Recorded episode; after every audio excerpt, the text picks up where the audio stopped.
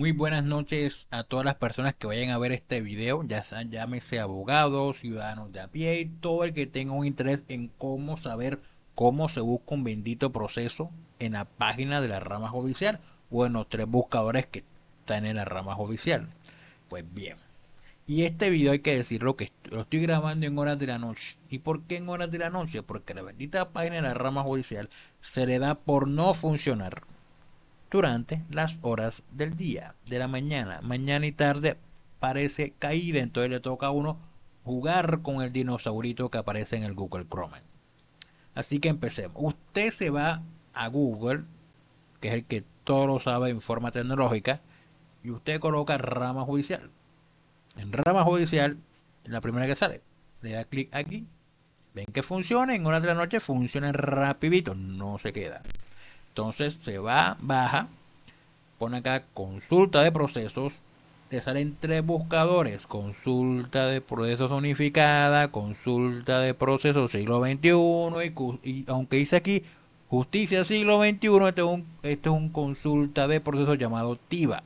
Usted coge cualquiera de los tres, pero este es el más reciente, el TIVA. Usted le da el TIVA. Entonces le sale eso. Entonces, ¿qué hago ahora? Dice proceso, ciudadano y previo. ¿En cuál escojo? Por siempre la, la, persona se va acá. Se va acá.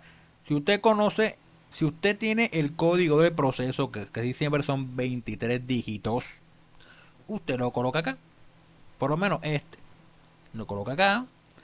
Todos los 23 dígitos como aparecen acá en el ejemplo usted le da acá, no soy un robot, no sé por qué Carrizo sale esta vaina siempre, porque obviamente quien lo va a utilizar no es un robot, y le da a consultar.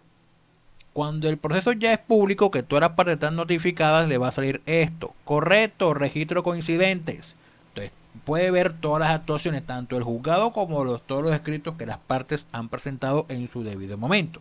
Entonces, se va hacia abajo y le sale esto. Esto también lo modificaron recientemente un poco más presentable y le da acá a lupita el código de proceso, proceso ordinario, el departamento donde se encuentra ubicado, la ciudad y el juzgado. Le da, le da a la lupita y aparece toda esta información. Usted se va hacia abajo, se va hacia abajo y sale sujetos, previo, archivos y actuaciones. Acá usted puede ver el nombre del abogado, las partes demandante, demandado y a quién se vinculó, como en este caso. Aquí no aparezco yo actuaciones. Aquí usted se va a actuaciones y ve todo lo que se ha presentado en el proceso, desde el acta de reparto hasta todas, las actuaciones del, todas las actuaciones del juzgado, cuando se notificó por estado y los escritos que han presentado las partes del proceso como tal. Es más, mire, ve, van de, de lo más reciente, de lo más reciente hasta lo primero que se efectuó, que fue la T de reparto. Mire que va bajando. La primera fue el 14 de agosto del 2019, en este caso, el T de reparto. Y el último fue 30 de enero. Y para usted poder ver dónde lo va a ver, acá en la lupita.